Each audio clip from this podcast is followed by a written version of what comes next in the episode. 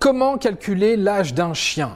Et non, ce n'est pas 7 ans par année civile. Je peux vous poser une question? Alors, euh, question? Quelle étrange question. Vous avez des questions? C'est l'occasion de mourir moins. Après une dure journée de travail, vous rentrez chez vous, vous allumez la machine à café, vous vous asseyez dans votre canapé et vous respirez enfin.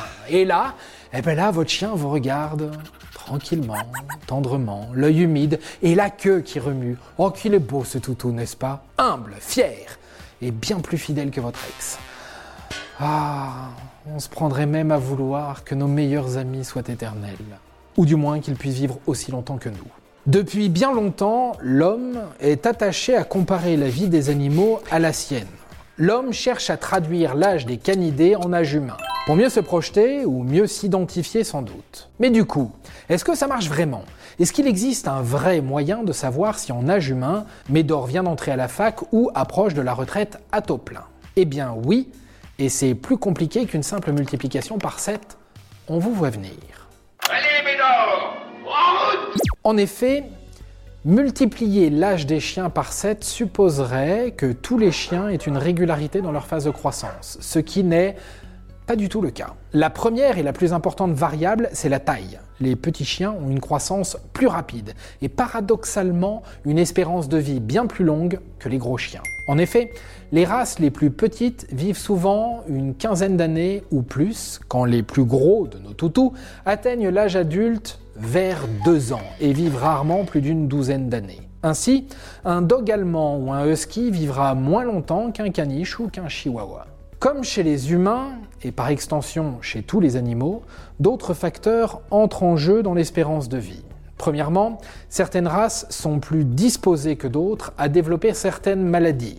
Votre bichon maltais aura plus de chances d'avoir un glaucome au cours de sa vie, et le beagle de votre voisine sera plus enclin à développer du diabète. L'origine et l'éducation du chien sont également à prendre en compte dans l'équation. Le fait qu'il ait été correctement socialisé dès sa naissance est un bonus pour son espérance de vie. Tout comme un mode de vie confortable et une activité physique importante pour éviter les maladies cardiovasculaires. Et oui, on n'est pas le meilleur pote pour rien. Ah, il va en avoir une belle vie, ce chien-là. Toujours dehors et avec moi. Allez, viens, viens le chien. Tous ces facteurs permettent de repousser ce que l'on appelle le seuil de sénescence, c'est-à-dire le moment où votre chien est considéré comme un animal senior. Selon le laboratoire vétérinaire TVM, environ un tiers des chiens en France ont dépassé ce seuil et présentent des signes de vieillissement irréversible. Du coup, est-ce qu'il existe une formule exacte pour calculer l'âge d'un chien sans faille qui fonctionne à tous les coups? C'est la question à laquelle ont tenté de répondre les chercheurs de l'Université de Californie à San Diego. En analysant et en comparant les caractéristiques de vieillesse de 104 chiens, 320 humains et 133 souris de tout âge, l'équipe a pu obtenir un logarithme naturel de sénescence du chien.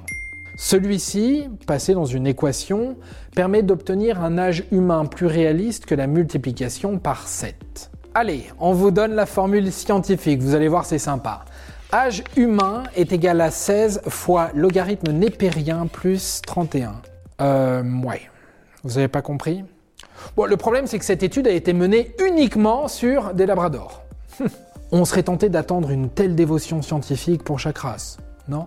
Mademoiselle Horner, notre collaboratrice la plus dévouée. Enchanté, mademoiselle. Rassurez-vous, il existe quand même quelques astuces pour garder votre plus fidèle compagnon près de vous le plus longtemps possible. D'abord, une alimentation équilibrée, adaptée à son âge, sa race, son poids, puis des soins réguliers, des rendez-vous chez le veto dès les premiers symptômes d'un petit bobo. Enfin, une activité physique régulière et adaptée à votre chien reste un facteur majeur de bonne santé et de longévité. On ne le dira jamais assez.